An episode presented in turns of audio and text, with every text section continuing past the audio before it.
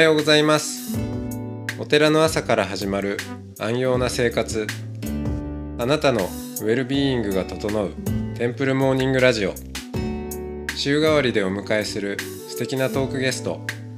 今週は埼玉県杉戸町日蓮宗妙見山上源寺。副住職二部全成さんです。トークの後は全国各地のお坊さんのフレッシュなお経を日替わりでお届けします。このラジオはノートマガジン松本商家の北条庵よりお送りします。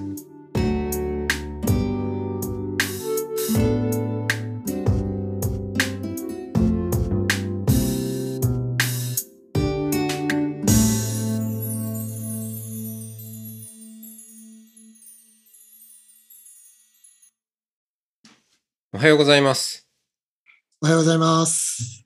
今日も二部全成さんとおしゃべりをしていきますはい、よろしくお願いします。お願いします。このラジオって、なんか、あの、特に意識をしているわけじゃないんですけど、はい日練習の方は、なんか気づけば多いなと 思ってて、うん、まあ僕がなんか日練習、松本さん、そうね日練習好きですよね。まあ好きですよね。好きですよね。うん。なんかやっぱり、際立つ特徴が。スパイスパイスを求めてらっしゃそうそうるんですね、そうそう。刺激を求めていくと刺激を結局やっぱり日練習に行き着くみたいなね、ところが。どんどん強刺激を求めるようになってしまう。そうそうそう。いやなるほど、ー、ね確かに日練習の方多いですよねえ、。多いですうね。ん。うん。あのーそうだよな。蒲田っていうね、はい。あの、まあ立地もいいですよね。ええあの、やっぱ宗務員に、で働いてると、もうちょっと、ちょっと一杯行こうかとかなると、やっぱ蒲田に繰り出すっていう感じですかね。ですね。もうね私も蒲田に住んで10年目なんですけど、うん。うん。まあ、なんて言うんでしょう。面白い街というか、いろんな人がいる。ねうん。あの、実は、なんか、港区とか、ええあの、そっち行くよりも、うんこ国際色豊かだったりしますよね。うんうんうんうんうん。もうまあ、看板、餃子の街ですしね、中華系の方もいあますそうそうし、そうそう。うんなんかもう、あの、看板に日本語書いてない店とかね、ありますよね。すごい酔っ払いも多いですしね。そうですね。お店入ったらおっさんがぶっ倒れてて、ぬくって起き上がったと思ったら、レモンサワーって言ってもう一回ぶっ倒れるとか。まあそういう街ではあって、まあ僕ももう10年住んでるんで、うん。割とこう、なんて言うんでしょう、蒲田語ってもいいと思うんですよね。ああそうね。うん10年経てばう。んうんうん。で、いろんな出会いがあって、うん。まあ、その、行きつけのとか、ね、そういうバーだとか、うん。立ち飲み屋さんとかだと、別にその立場とか、名前とかって全然知らないけども、会えばなんかこう、通じ合うみたいな、常連さん同士の、うん。ななんとなくのそういう空気、うん。ええで、なんとなく楽しく飲むみたいな感じで。うん。うん。で、まあさっきの話じゃないですけど、そういう中でお酒をいただいてるご縁で、例えば今度新しい店舗やるんだよねとか、うん。そういう時に呼ばれて、そのお店まで行って、そのお店の中でご祈祷したりとか、うん。うん。バーもやらせてもらったし、イタリアンもそうだし、あとはビルを丸ごととかですね、スナックなんかもありましたね。うん。でまあそういう飲食店の方々っていうのは、やっぱりそういう、なんていうんですかね、商売繁盛とか、うん。うん。やっぱり、良客に来てほしいとかですね。良いお客さんに来てくださいって。うん特に蒲田なんで、やばいやつは来ない。本当になんかそういうので、だんだんとこう、そのお店の方も、僕のことを、うーん、いなんていうんですか、よく飲みに来てくれる人から、よく飲みに来てくれる坊さんがいるとかですね。うん。なんかそんなような、になったりとかして。まあ、最近はちょっとコロナでですね、全然行けてないんですけど、うんうんうん、そういう楽しい街ではありますね。そうですよね。うん。でやっぱ街でばったりうん日練習のお坊さんに会っちゃったりとか。あ、それが意外とないんですよ。意外とないんだ。みんな行く店違うんですかね、あの、嗅覚が働いて、僕はやっぱり10年住んでるので、うん。大体こう、なんて言うんでしょう、こう、もう目に入ってしまうんですよね。あ確かに。こう、リスクヘッジをして。うん そうね。でえ？出くわさないところに。エンカウントしないように。別にお、お会いしてお知り合いであれば、ご縁ある方であれば、全然楽しく飲めるんですけど、うん。逆に申し訳ないっていうのもあるじゃないですか。うんうんうん。そこはなんかこう、ちょっとこう、気をつけて、うんうんうん。えー。って感じですかね。うん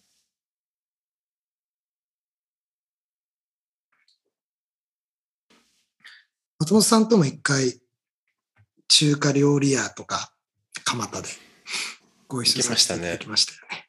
あれ、うん。誰かあの集会議員のそうで先すね。生が連れてってくださって、ええ。そうです、そうです。うん、でいやね美味しかったしで、うん。ちょっともう一軒行くかっていう感じになってちょっとそこは、うん あここの先に行くとだいぶなんかディープな感じになる戻ってこれないかもしれない。そうそうそうう。ん。あそこはニベさんに任せて、うん僕は先に帰ったような記憶がありますけど、まあ、きょちょっと話が飛び飛びになって恐縮なんですけど、そういうふうに、まあ、いわゆるお酒を介しておばさん同士でコミュニケーションを取る。うん。そういう時にこう、なんて言うんでしょう。そういう時だからこそ、普段言えないような、うーん信仰に対しての話とか、ああはいはい、うん。すごい掘り出し物が聞けたりするんですよね。うん、なんかね、こう客観的に聞いていると何言ってんだっていうかなんでなんかお坊さんやばいお客さんでしょ、この人たちみたいな。うん。みんな丸坊主でなんかすごい。そう。それでなんかお坊さんなのに酒飲んでるしうん。そしてだけどなんか熱く何か宗教のことを喋っているっていう、うん。うん、それをこう、えーなんて言うんでしょう。やっぱお酒が入ると忘れちゃうじゃないですか。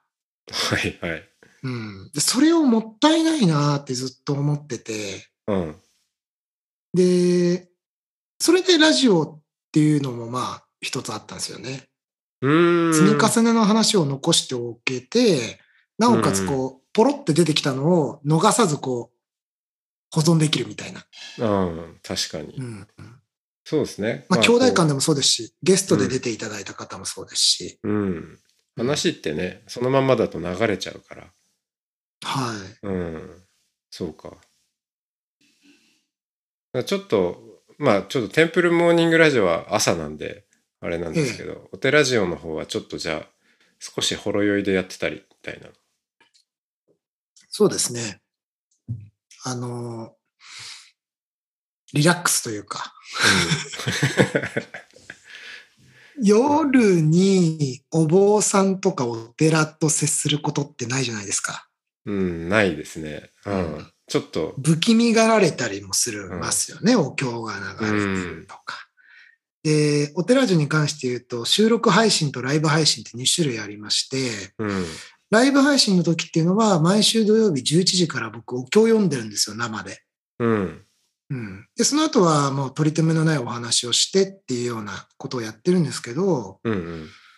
うーん、夜の11時にお経を聞くとか、うん。お坊さんの声を聞くとかってないですよね、現実世界では。オンラインならではというか、そうですね。うん、そこをなんか提供できたら面白いかなと思って夜にやってるんですよね。確かにな。なんか、うんそう、お寺のゴールデンタイムは朝ですってあの、うんうんうんうんまあそれはそれで、まあそうだよねっていう感じするじゃないですか。うんうん。で、実際朝のお寺とか気持ちがいいし、まあそのイメージというか、その風を届けるっていう、まあラジオなんですけど爽やかな。うん。でもね、うん確かに僕も結構夜のお寺も好きですね。僕は夜のお寺の方が好きなんですよ。うん。その、まあ自分家がお寺っていうのもあったし、夜のお寺とか夜のお墓とかうん。は、全然不気味とも何とも思わないんですよね。うんうん。うん。むしろ静かでこう、どこか寂しげで、みたいな、うんちょっとかっこつけましたけど、まあそういう雰囲気がすごい好きで、そこがシェアされないのはもったいないなっていうのがあって、ただ現実問題、その、じゃあ、夜11時にご朱印くださいって来たら、この人なんかあったのかなって思うじゃないですか。うん。うん。せめてこう耳だけでもじゃない、世界観だけでもって意味で、うん、そういうのがなんかいいかなとそうですね。思って。夜に、夜に、その、お坊さんとこに遊びに行って、その、まあ、お坊さんとこに遊びに行くと必然的にお寺なんですけど、うん。うん。まあ、そのお寺の栗とかうんで、まあ、じゃあちょっと、なんか、ね、飯でも食いながら喋りますかみたいなうん感じで、こう、結構ダラダラと、あれこれ、夜まで喋っているうん。うん。お坊さんトークとか、うん結構す、結構好きですね。そのディープな話。そう、そうそう。まあ、別にね、その信仰の話うんうん。に限っとたわけとかばっかりししてるわけでももちろんなくて。う。うん。ん。うん。でも、そう、そう、あの、なんかね、お寺の雰囲気も、えーあ合わせて好きですね。うん。それは確かにみんなに味わってほしいな。うん自分でもこう、僕もですね、まあちっちゃい頃から何か悪さをすると、暗い本堂に正座させられるみたいのがあって、あちっちゃい頃ですね。うん。だから結構そのお寺っていうと、まあ落ち着くとか祈りを捧げるとかうん癒されるっていう風な側面は確かにある。でも僕の中ではやっぱりどこかこう反省をする場所というか、うん、そういう時って必ず暗かったんですよ、寺、本堂が。うんん。ああ、そっか。そういう暗い中で正座してると。うん。まあ大人になってみる、見ても、やっぱりどこかこうお寺に行くと、なんとなく日々の生活で、うーん、無意識のうちに感じてる、申し訳ないなとか、うん。なんかそういうのがこう、見つかったりとかして、反省をしているみたいな。えそれ自分のお寺でもそうなんですか？自分のお寺でもそうですね。無意識のうちにどこかこう、やっぱり、うちは妙見山っていうぐらいで妙見大菩薩がいらっしゃるんですけど、あとは日蓮宗の祈祷本尊である企業の岸門神様ですね。うんあの、怖いお顔をされてるっていう、はい。どこかこう怒られてるじゃないですけど、うん。うん、そういう気持ちにはなることがあって、それは幼い頃のあれもあるんでしょうけどね。うん。うん、まあ、懺悔って言ったら大げさですけど、うん。なんていうんですかね、反省をする場所じゃないですけど、すっきりしたりしますよね、そういうあれだと。うん。だから、うん、夜のお寺っていうのは好きですね。暗夜のお寺、まあ暗い本堂というかなというかうん。ね、うん。そこが好きですね。朝僕弱いので、うん。朝が苦手なので、ちょっと朝のお寺はっていうのもああるかもしれないです。うんまあ、そこはあの、僕もどっちかっていうと朝の方が苦手なんで、朝が苦手だから、まあ、うん。テンプルモーニングであったり、まあ、このラジオであったりをやることで、まあ、ちょっと、ちょっとでも朝に関わっていこうと、いう、うん。まあ、そういう側面はありますね。うん、一なんかやっぱ一日の、うん、うん。その、きっかけがないとできないことってあるし、人と一緒だからできることってあるなって思ってて、うん。うん。まあし修行なんて本当そうですよね。その荒行をたった一人でやれって言われたらまあちょっと。到底無理ですね。ね、うん。無理だと思うんですよ。うん。そう。そこをまあみんなでやるからできるっていう。うん。そう。それまあ今はこういうインターネットを介してさせてもらってるなと思うんですけどね。うん。朝に掃除をするんですよね。テンプルモーニングはそうですね掃除をしてお経を読んでおしゃべりをするっていうパッケージにすなっていてごい、いいことしてる感すごいですね。うんいいことしてる感すごいでしょ。特別な一日になりそうな。うん、うん。でテンプルモーニングはあのーなんかね来てもらった時点であのその人が勝手に勝手に満足してくれるっていうかあの来た時点で多分いつもより早起きしてるんですよ。うん。でだからいつもより早起きしてお寺に来ているっていう例えば会社に行く前とかに、うんうん。すごいいいことしてる感じがすすると思うんですよ多分まあ自分でもそう思うしその時点で得した気分になりますよね。そう得した気分とか、うんがんまあ頑張ったなやれたなっていうなんか達成感うん。うんすでにあるっていうあうん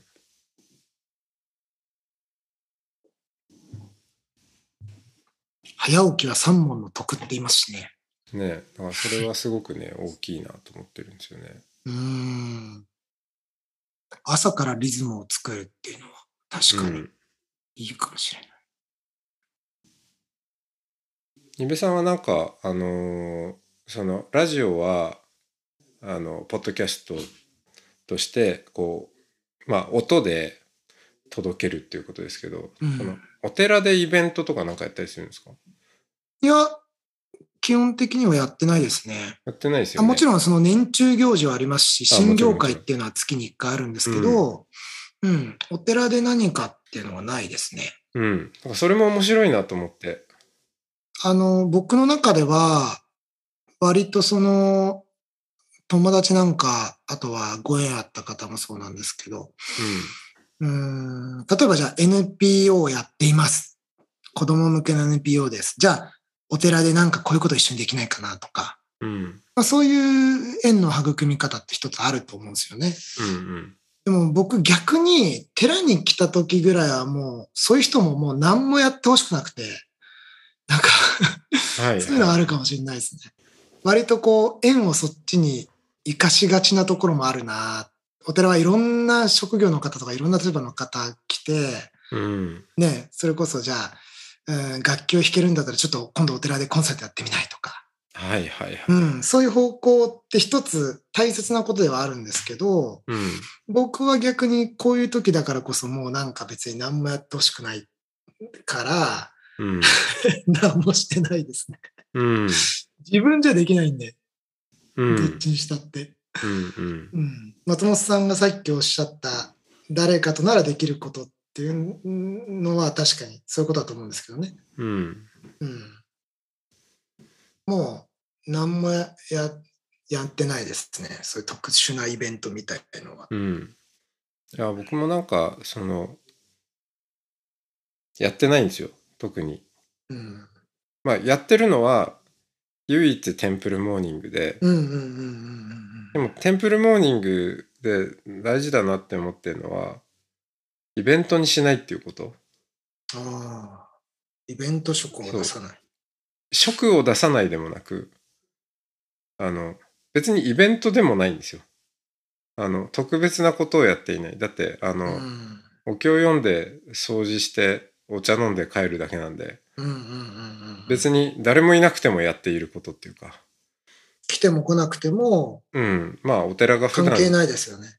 お寺が普段やっていることを、ただ、うんまあよかったら一緒にどうですかぐらいな感じなんで、うん朝に来ればまあそういう時間ですよみたいな。うん。うん。だからなんかは、特別なことをやるから集まってくださいとかではないっていうう。ん、気持ちがわかる気がしますね。多うん分、僕のお寺に縁ある人って、僕のお寺っていうか、住職じゃないですけど、何も僕らにそういうこと求めてないんですよね。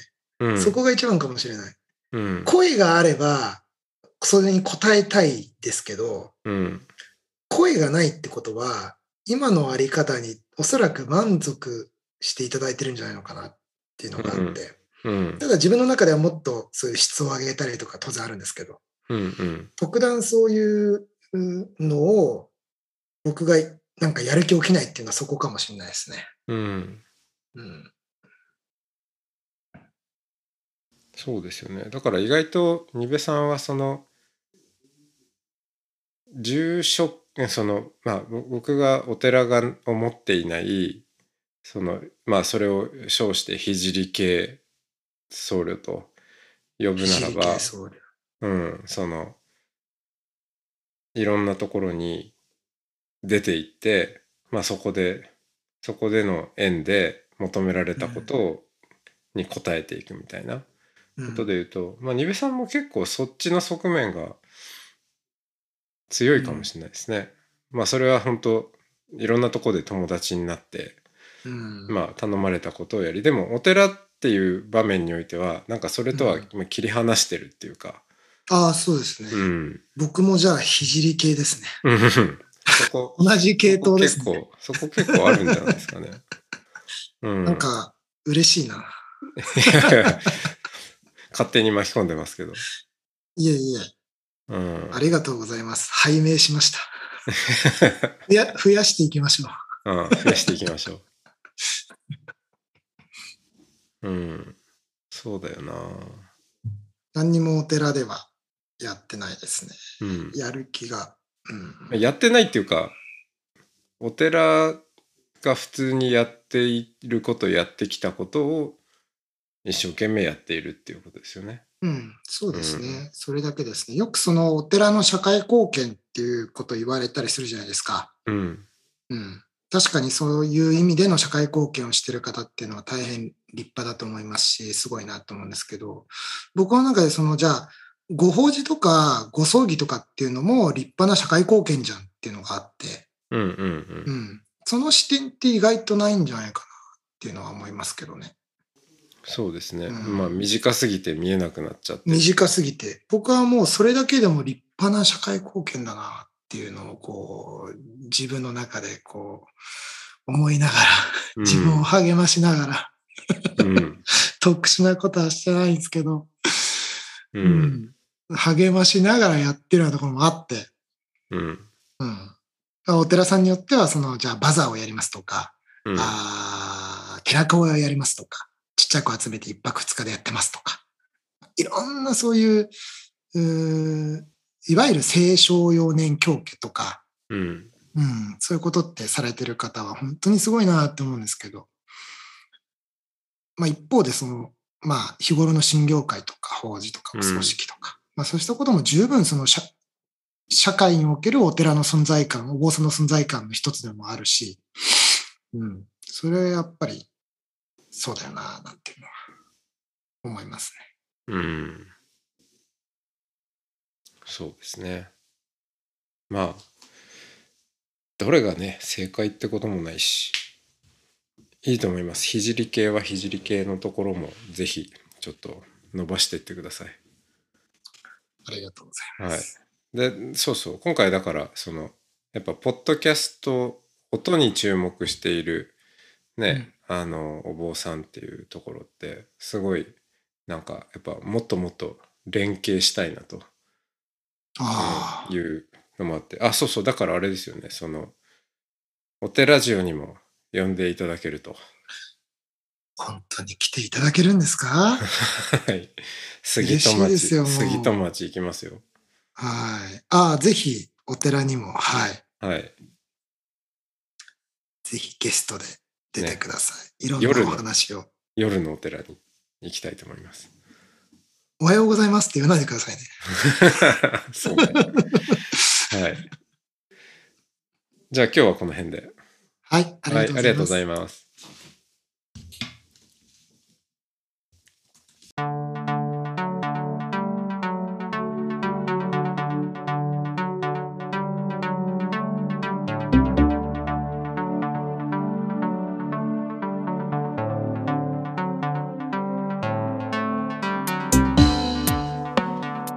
松本紹圭が翻訳したローマン・クルツナリックさんの著書「 Good Ancestor」が出版されました。出版を記念して10月15日にオンラインイベント「グッド・アンセスター・ミーティング」を開催します。参加方法など詳しくはノートマガジン松本紹圭の方丈庵または音の巡礼をご覧ください。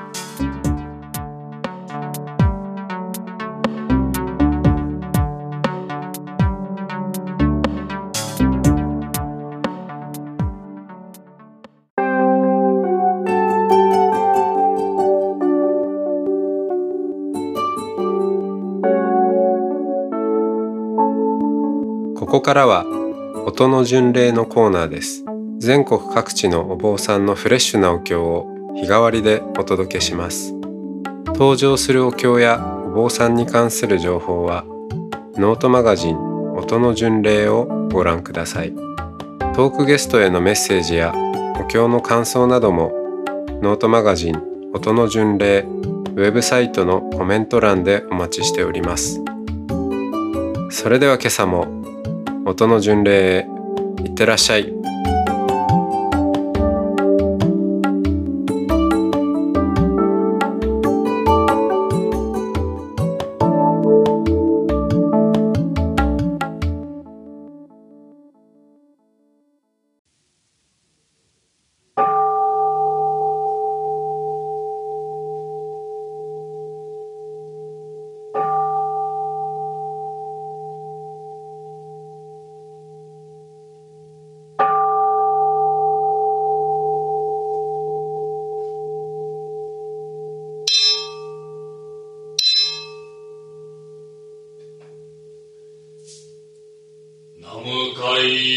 釈憲法本門三大秘宝知能一年三千本門八本上行書伝本人下手の南無妙法蓮華経南無久遠実上第四教主釈迦牟尼世尊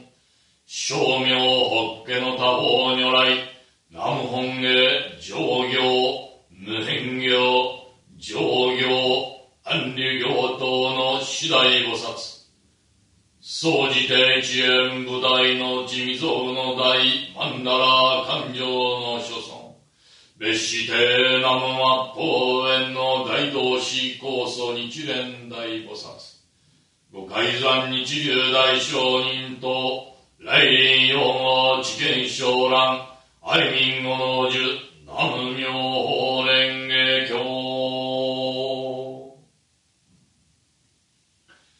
上来勘定諸尊の厳前において慎み敬って営むところ厳前寿命の礼新規円弱妙法強力即身成仏善人の仏道欠場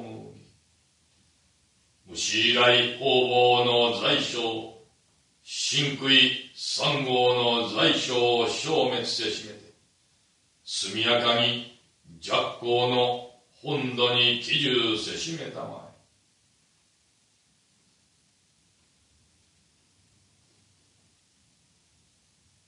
一連大聖人五行藩に曰く。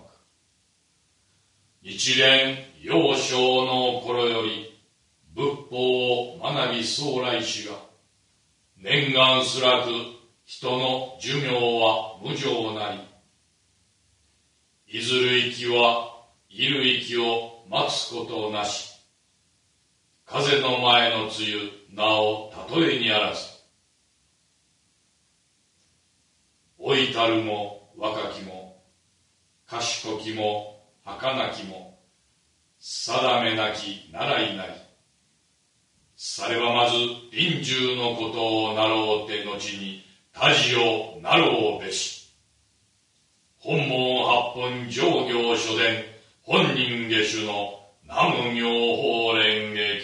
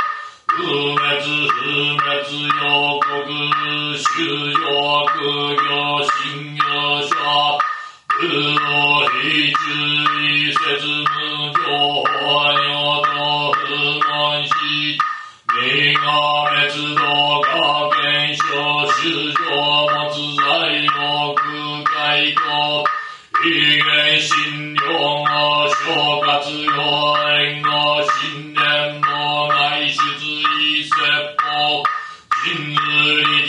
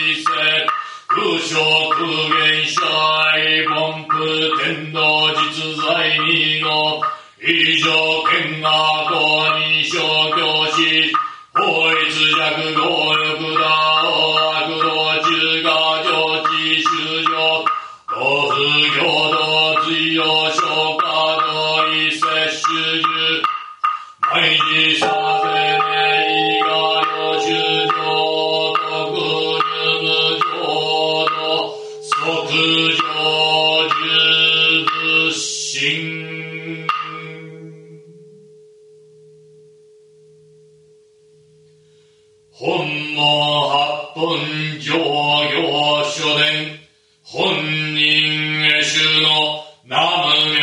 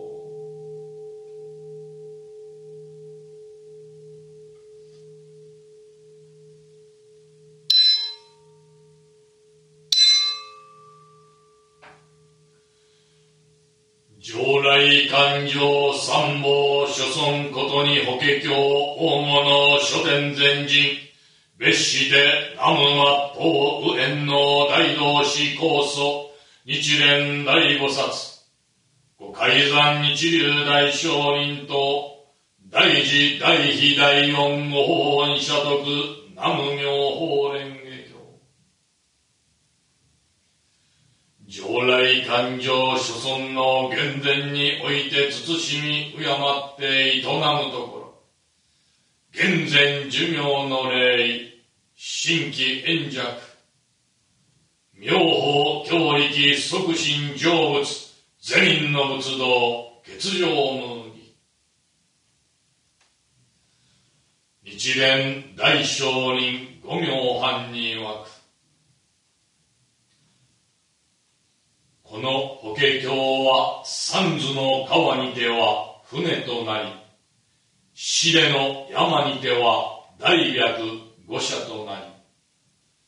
暗き冥土にては灯火となり霊前へ参る橋なり。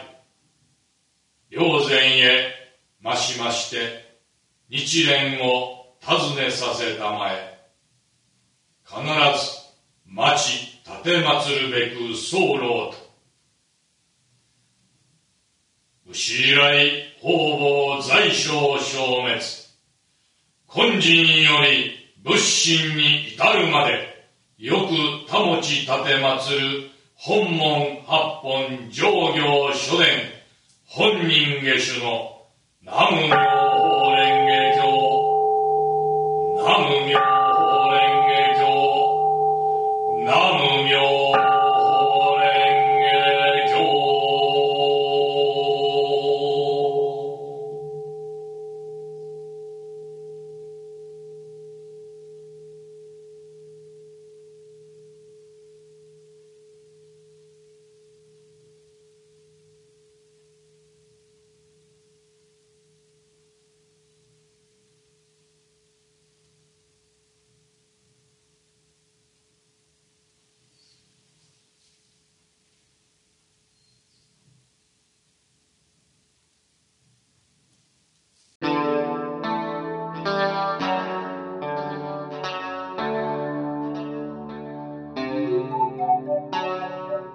このポッドキャストはノートマガジン松本紹圭の方丈庵よりお送りしました。